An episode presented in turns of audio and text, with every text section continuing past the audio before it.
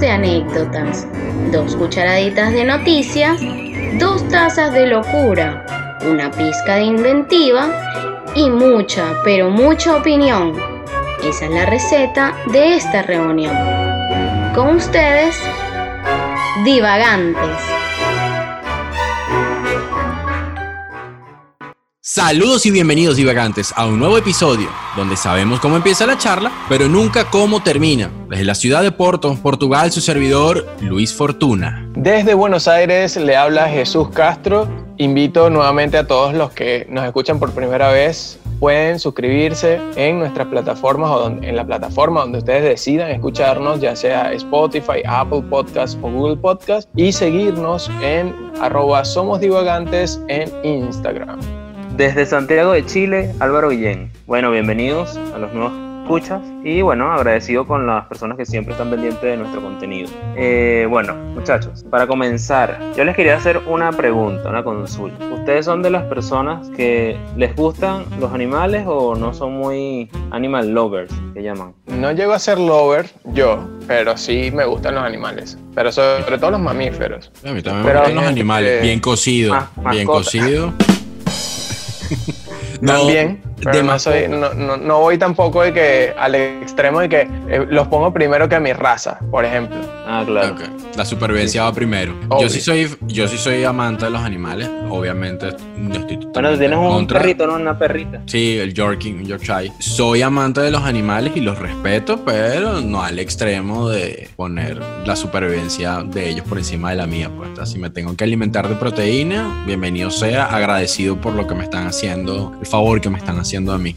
Excepto los caballos, de los todos los animales, excepto los caballos. Si no saben a lo que me refiero, nos están escuchando la primera vez, vayan al capítulo de la fobias y van a enterarse una historia bien chistosa que me pasó. Maldito caballo. Caballo. Maldito caballo. Les hago esta consulta porque da pie al tema que vamos a hablar hoy. Hoy vamos a hablar sobre cuáles son los animales más importantes para, para el planeta. Y yo voy a comenzar aquí fuerte. Yo les voy a comenzar a hablar del animal más importante e invaluable del planeta. Esto no lo digo yo. Esto lo dice la Sociedad Geográfica Real de Londres. El, y Google. Rex. Sí, eso no, El tuque. No, no. Esto se hizo una investigación y se hizo un foro con puras personas científicas donde estaban en la palestra una serie de especies de animales en el planeta para ver cuál era el que era indispensable para lo que es el ecosistema y la vida como la conocemos ahora. Y bueno, después de que se hizo el foro, se le preguntó a toda la audiencia cuál creían que era el más importante según la evaluación y bueno, salió ganadora las abejas. Ahora ustedes se dirán, ¿por qué es tan importante este insecto que, que genera miel y picaduras? Bien coño de madre, por cierto. ¿Algunos de ustedes son alérgicos? No, pero nunca me pica una abeja, entonces no, no, no estoy seguro. ¿Y tú, Jesús? Nunca. Nunca me picó una abeja, marico, y gracias a Dios. ¿Y a ti, Jesús? Pero tú le dices como que si es que tú vives en dónde, ¿quién coño eres tú? ¿Un panadero? a mí me pasó, a mí me pasó, justamente pregunto eso si se les ha picado, porque resulta y acontece, la, eh, esta es la historia más estúpida, una de las tantas estúpidas de las vainas que me han pasado a mí, estaba en una piscina y por alguna extraña razón saben que las avispas se acercan mucho a la piscina, las abejas, ¿no? Al borde de la piscina, me imagino que para beber agua, qué sé yo. Y había una así, estaba muerta, pero estaba en el borde de la piscina. Muerta. No, estaba muerta, pero entonces entonces la agarré y la agarré mal y me ha pinchado el dedo. ¿Después muerta? Estaba muerta, claro, claro. porque la, aguijón está ahí. ¿Qué pasó? Pero tú sabías que, las abejas cuando te, te, te pullan, ¿cómo que? Cuando te pican, te pican, te mueren.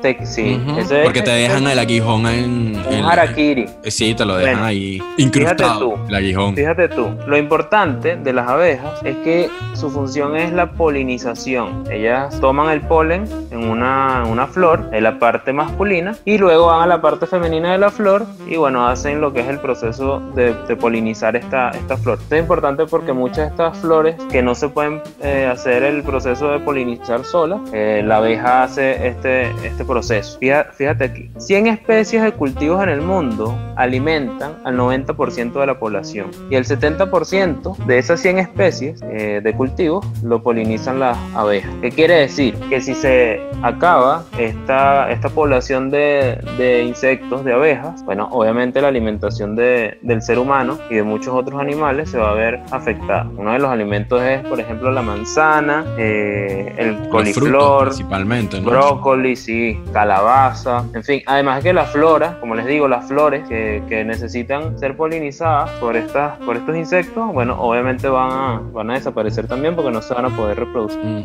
Es el número uno más importante. O sea, sin este insecto, el mundo básicamente No se va a la mierda. Sí, se va a la Es lo de la, la película B, la de... Exacto, la de las ovejas. la animación de que No hizo la vi. Disney. Vi, es una no la vi. ovejita donde te, donde te narran la historia de una oveja como que está en un, en un problema de, de sindicato y tal y, y como que mira, no queremos trabajar más. Pues, Esa abeja no, se, no vivirá en Latinoamérica.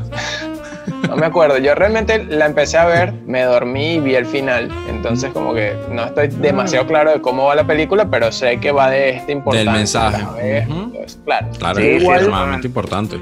Yo igual estuve pensando cuando planteamos este tema que realmente es importante eh, el animal o el insecto y nosotros no lo sabemos porque tendemos a juzgar la importancia según el tamaño. Y por ejemplo, fíjate, lo importante que es una abeja, que básicamente una abeja grande 안 돼. Debe medir como 5 centímetros máximo. Una abeja de estas como las que pasaron. Reina. Sí, de las gigantes que son eh, una situación especial, eso no es algo común. Yo estuve investigando y dentro de los animales importantes, uno de los que más he asesinado, puedo confesarlo, es así, es a las hormigas. Y una de, Ah, no, de las especies más importantes son las hormigas. Y uno le tiene como arrechera a las hormigas. Con la lupa, Sí, es que- las quemadas con la lupa. Coño, No, sí, nunca, con la lupa. Yo nunca. sí, yo sí. Yo No, nunca sí. lo hice, eso es muy, muy de hijo de puta.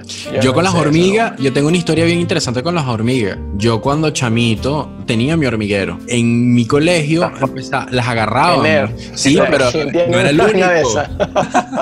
El- el Y, eh, y el aquí bicho soy era, yo. el, el bicho tenía un hormiguero de eso y tenía, era scout. Ah, Sí, sí. Gracias.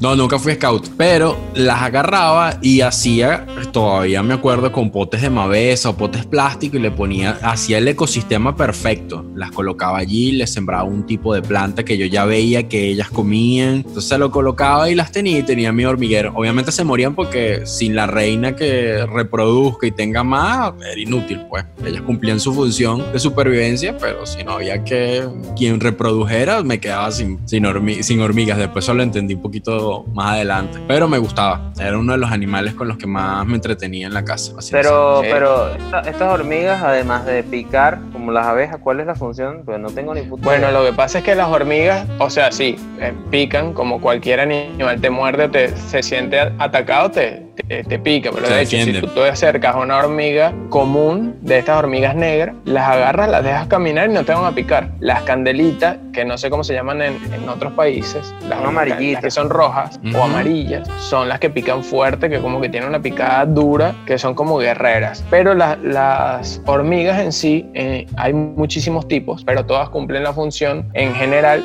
que ayudan a airear el suelo, por eso hay mejores cosechas, mantienen el suelo sano, porque obviamente están como en un arado del suelo de a poco, pero lo van moviendo. En muchos casos son vitales para las siembras de eh, algunos cultivos básicos, como por ejemplo el trigo, el café, el chocolate, Pero ese es que tipo la- de cosas. la- las bichas tienen un superpoder, ¿no? Porque son pequeñas, pero pueden levantar. cargan no sé hasta cuánto. 100 o, o no sé cuántas veces el, el peso. de ellas mismas. Entonces ellas lo que hacen es que en algunos casos trasladan las semillas de un lugar a otro y las dejan en un, un cultivo más fértil. Pero no sé, o sea, por lo que investigué, no decía exactamente cómo ellas detectan dónde dejarlo, pero me imagino que a medida que van haciendo el trabajo, van generando que la tierra tenga estas propiedades para que puedan salir mejor las, la- las siembras. Pues tienen obviamente, o sea, no solamente revuelven el suelo o la tierra y todo esto, sino que además también se alimentan de huevos de algunos insectos que a nosotros nos pueden generar riesgo, como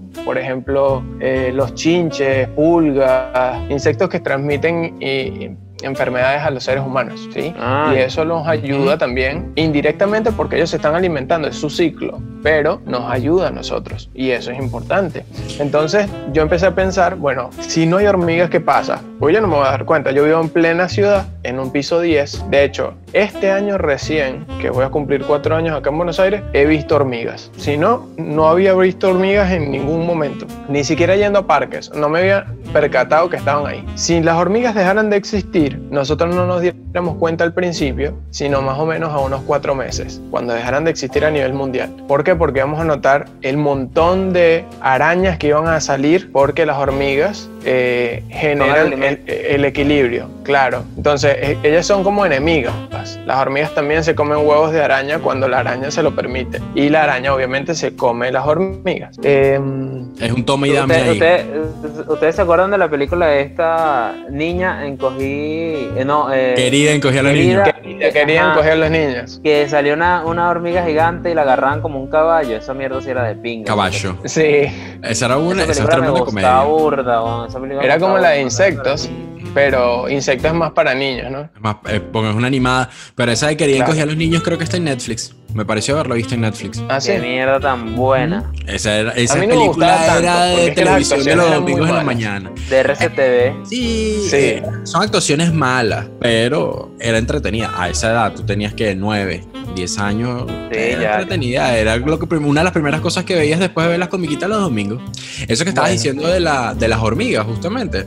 Aquí hablando así, en, divagando en el tema, existe un tipo de hormiga, un modelo, este, que le dicen hormiga bala, que la picadura la comparan con un disparo, o sea, así de doloroso es. Y esa es una de las que utilizan en los rituales en algunos grupos indígenas que la colocan en una manopla y se la colocan a los niños en las manos para convertirlos en hombres y utilizan esa, ese tipo de, hormiga. La hormiga bueno, ya saben, para, para, en, los rituales, bueno, por ahí tenemos un capítulo donde hablamos de, rituales. Eh, este no lo mencionamos, pero es bueno Y es eso. Después hay otra que le dicen hormiga 24, que el dolor dura 24 horas. Y hubo, ahorita no me acuerdo el nombre de él, este era un excursionista expedicionario tipo Jacques que estuvo en el Amazonas y lo picó una de esas hormigas. Y él lo que hacía era que se pisaba el dedo con una bota para el dolor de la pisada, tratar de disimular el dolor de la picada que le daba, que le producía. Porque esto es algo que hay que, que, que es importante decir. Todos los insectos tienen veneno, todos los insectos ese dolor que te produce la picadura de la hormiga, igual que la picadura de la abeja, es porque tienen un tipo de veneno. En algunos casos te produce simplemente un cuadro alérgico, como lo pregunté al principio si algunos de ustedes eran alérgicos a las avispas o a las abejas, te produce un cuadro alérgico simplemente ese dolor, porque todos los insectos tienen veneno. Obviamente si ven una viuda negra eh, o están en Australia, cualquier, si están en Australia, cualquier cosa que se le acerque, ustedes corran, porque probablemente ese animal sea venenoso en Australia eso, pero los insectos tienen, todos tienen veneno. Bueno, el caso es que entre las consecuencias en, sí está que además de las arañas, también las aves que se alimentan de, de, hormigas tendrían que empezar a buscar de qué alimentarse. Esto generaría obviamente un desequilibrio en la cadena alimenticia porque la hormiga está en la parte más baja, es lo básico, y entonces estas tendrían que migrar a hacer otro tipo de alimentación, eso va a generar un desequilibrio eh, más amplio y además, obvio, habrían eh, cultivos fallidos. Eso hacía o haría, mejor dicho, que la demanda subiera y el costo de los alimentos también, colapso económico, etcétera. Claro, desenvuelve toda una, una, locura. Sí, un, efecto dominó. Todo por las hormigas. ¿Qué tal? pequeños insectos. Eh, yo tengo, yo este lo tengo en base a mi criterio. ¿Okay? Esto no es basado en ningún, ninguna universidad estudió esto. Simplemente es bajo el criterio de los divagantes. Es lo siguiente. Para mí uno de los animales más importantes que hay es el tuqueque. El lagartijo de casa, el lagarto ese que camina por las paredes. Para mí ese me parece un animal extremadamente importante porque ayuda al control de las plagas en las casas. Este se come arañas, insectos, cualquier cantidad de bicho que te entre en la casa animal. Ellos van y te lo comen y me parece extremadamente útil. Tú lo que quieres es un sirviente, un, un carajo que te limpie la casa. Sí, porque ¿qué, tanto ayuda ese animal realmente Mi- al mundo? Tú dirás que no, pero bueno, ustedes que, que fueron a mi casa en Venezuela saben que mi casa vivía al lado de una montaña. La cantidad de arañas y bichos, insectos que entraban a la casa desde escolopendras, eh, arañas, todo ese tipo de insectos, los tuqueques se las comían. Entonces yo por un lado No, estaba sí, tranquilo. sí. Yo por un lado Los estaba tranquilo. siempre- Inclusi- inclusive me acuerdo en un- una vez estar sentado mirando a la pared, justo al lado de la mesita de noche de mi cuarto, y veo una araña en la pared. Y de repente lo que veo detrás de la mesita de noche es que se asoma un tuqueque, me mira, se esconde y sale corriendo, agarra la araña y se vuelve a esconder. Entonces yo Sí, son- viendo la pared. Estaba meditando, alguna cosa estaba pensando, ah, me quería... La droga ah, estaba fuerte. Sí, Viendo eh, la pared y que. mucho Nesti, mucho Nesti. Entonces, en eso me parece uno de los. A mí me parece un animal súper importante, eh, no científicamente hablando, pero súper útil por el tema de que mantienen limpias de verdad las casas. O sea, cualquier No, sí. insecto y esas cosas te controlan. A criterio propio, pues. Exacto, Sí, criterio es, sí, propio. sí, es, sí, es, sí, ese es el criterio de las abuelas y, y es válido, ese es válido. La gracia. No, no, no, no, no, no queda mal, no queda nada. Ahora, ¿qué pasa? Yo te voy a hablar de uno si está ah, avalado por, por la ciencia y por estudios. Es el segu- la segunda especie más importante del planeta. Esta especie quedó de segundo lugar en el, en el, En el mismo congreso donde ganaron las en el abejas. congreso donde ganó la abeja. Esta fue la que estaba en, en segundo lugar. Y estoy hablando del plancton. ¿Sí saben cuál es este? ¿no? Hay mucha gente que no lo conoce porque es un, El que- ese, no era el que animal, le- un- ese no era el que le hacía la competencia a Don Cangrejo en Bob Esponja. Tenía el negocio de hamburguesas enfrente de Don Cangrejo, Plankton. Ah, No sé, no, no- no- nunca me gustó esa mierda. Jesús sabe Next. cuál es. Jesús sabe cuál es, pero él no quiere decirlo. Sé- no, sé cuál es el animal y sé los personajes de Bob Esponja, pero no, no recuerdo Plankton. Bueno, Ah, esa mierda no me gusta. Bueno, este, este microorganismo que vive en el mar, el estudio dice que todas las especies del planeta se benefician de este animal o de este microorganismo. El 50% de la de, el 50% de la provisión de oxígeno del planeta es a través de la fotosíntesis del fitoplancton. Además que es importante ya que el plancton está en el último peldaño de la cadena alimenticia en el océano. Entonces muchas especies de animales, peces y todo lo que hay en el, mar se alimentan de este, de este organismo. Las de, ballenas, este- de esta especie. las ballenas creo que Las uno de ballenas los- comen plancton. Exacto, que es uno de los, de los principales alimentos en el menú de las ballenas es el fitoplancton. Siendo tan gigante, entonces imagínate cuánta cantidad de plancton hay en, en el mar. Entonces, ¿qué pasa? Si se extingue esta especie o disminuye de manera drástica, muchos animales, no, peces, no van a tener, o no sé qué otro animal se alimente de él, no van a tener que comer y a su vez obviamente se van a morir. Y las gaviotas obviamente comen peces y comen peces que se comen este plancton y en fin, es una cadena desastrosa. Entonces ya sabemos que eh, uno de los principales factores que están disminuyendo y matando al plancton es el calentamiento global. Entonces bueno, hay que tener cuidado con el plancton. Eso ayuda a que la gente que es pro, proecologista, o sea, proecología, perdón, los ecologistas y todo eso, eh, tengan a un aliado, porque obviamente el que quiere proteger al plancton tiene que evitar el calentamiento global. Entonces como que los ayuda también a que tengan la posibilidad de que les vaya bien, o logren su objetivo antes, ¿no? Porque todos estamos conscientes, pero eh, realmente no estamos tomando las medidas suficientes, creo yo, no sé. Por otro lado, yo también tengo otro personaje dentro de estos importantes que en este contexto actual, debido a la enfermedad o la pandemia o el virus de COVID, eh, no todo el mundo está muy adepto a defenderlo, ¿sí? ¿Qué es el murciélago? Los murciélagos El son murciélago. sumamente importantes. Los tipos se I'm encargan Batman. primero I'm de Batman. controlar Batman, I'm Batman. Ok.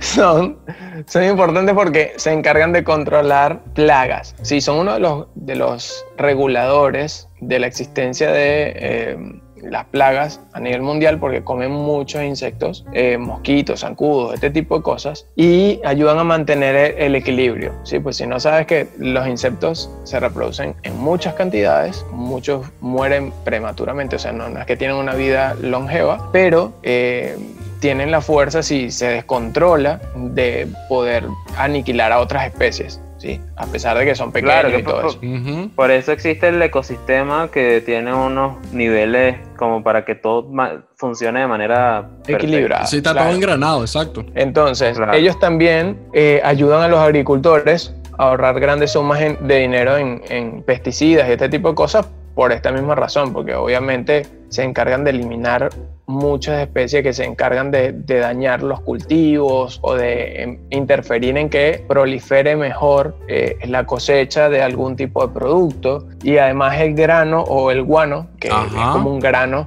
¿sí? que es el, el excremento del, del murciélago, ayuda a dispersar semillas, porque ellos también se alimentan de frutas y de otro tipo de cosas que eh, dejan en sus heces, pues no son procesadas por su organismo y esto, como ellos viajan grandes distancias, los ayuda a dispersar la, Cultivan. y eso ayuda mucho, claro. Ah, bueno. Además Y- de, de muerte, también traen cosas importantes. Sí, hay, Sí. hay sus ciertas cosas. Hay un dato de color con el murciélago, que un murciélago promedio, por ejemplo, se puede comer en una hora hasta mil mosquitos. Y eso también nos ayuda a nosotros, debido a que el mosquito o zancudo transmite es. muchas enfermedades que nos ayudan, o perdón, que nos No, no, dañan ayuda. a nosotros. Nos ayudan a morir. claro que sí. Exacto. Es una plaga horrible. Realmente los Pero si tú mosquitos te son los animales ver- más inútiles del universo y más peligrosos. Pero si tú te pones a ver, el murciélago per se no es culpable del coronavirus. El coronavirus, el culpable del coronavirus son los chinos, que se pusieron a comerse ese murciélago, que no, no había necesidad. Sí. Todavía no está demostrado si realmente se, Yo creo que sí fue así. se generó en el murciélago. Puede ser. Bueno, en, porque era en un como una mezcla entre el, murci- el murciélago y el otro bicho que es como un, no sé qué animal es, un armadillo. Pangolín. Es el, el animal, eh, se llama pangolín. Pero sí, realmente el mari- el- la mariposa, yo me el murciélago tiene muchísimos beneficios para la agricultura, para el control de pestes. Realmente es bastante importante. Es uno de los más importantes en ese aspecto, pues. Yo aquí tengo, para cerrar con broche de oro, yo tengo el primate. Todos los primates. A pesar de que son los seres más cercanos a nosotros, los seres humanos, eh, puede ser uno de los eslabones perdidos. Existen tantas teorías con respecto a eso. eh, aparte de que es lo más parecido, realmente, como, como lo dije anteriormente, lo más parecido a los seres humanos. Ellos cumplen un papel importante, ya que ellos viven en ambientes tropicales y subtropicales y a través de sus quehaceres diarios, como comer y defecar, ayudan a esparcir las plantas, las semillas, para hacer que crezcan más árboles y más plantas. ¿Qué pasa? ¿En qué ayuda esto? Como son principalmente eh, autóctonos en los bosques, el permitir que haya más vegetación ayuda a la precipitación global, es decir, a las lluvias, también ayuda a aumentar la cantidad de oxígeno, por obviamente la cantidad de árboles que hay. Entonces cumplen una función extremadamente importante que es esa, porque a pesar de que, por ejemplo, puede haber hormigas, el movimiento que tiene una hormiga es pequeño, o sea, el, el- el- donde ellas se mueven es pequeño en comparación a un mono. Un mono puede caminar y recorrer cientos de kilómetros fácilmente y con eso por cientos de kilómetros van esparciendo semillas y van ayudando a que crezcan más árboles para ayudar al planeta Tierra a combatir el, ¿cómo se llama eso? El, el- el niño, la niña, todas estas cosas raras, cosas raras no, todos, estas, eh, eh, eh, todos estos problemas climáticos que están aconteciendo, exacto, todos estos problemas climáticos que vienen aquejando el planeta de hace 20 años para acá. Entonces esto ayuda mucho, ayudan mucho los monitos, no los tengan de mascota, no los compren. Más que nada, yo siento que eh, en este caso, por lo menos esta investigación leve que nosotros hicimos sobre estos temas, nos hace caer en conciencia de que hay especies que son muchas veces ignoradas o tomadas en cuenta como, como cualquier otro animal y, y es- con esto no quiero desmerecer al resto de las especies. O sea, todos tenemos un rol, excepto el ser humano que no está cumpliendo su rol natural, sino que abusamos y, y llevamos todo al extremo. Pero... em, yo, por ejemplo, aprendí que realmente es increíble que especies que nosotros muchas veces por cómo lucen las detestemos y, y son tan importantes para nuestra ex- existencia. Y de verdad que es increíble, bueno, el llamado a conciencia de toda la gente que nos escucha y, y que pueda hacerle llegar a otra persona esta información con respecto a cómo funcionan las cosas y en qué lo puede afectar si, si estas especies llegasen a desaparecer de nuestras vidas, es importante y se las agradecemos. Desde Santiago de Chile se despide Álvaro Guillén. Desde Buenos Aires se despide Jesús Castro. Desde Puerto Portugal, Luis Fortuna. Y si ven una abejita en el piso, un poquito de agua con azúcar, se la dan y van a salvarle la vida a una abeja que nos es tan importante.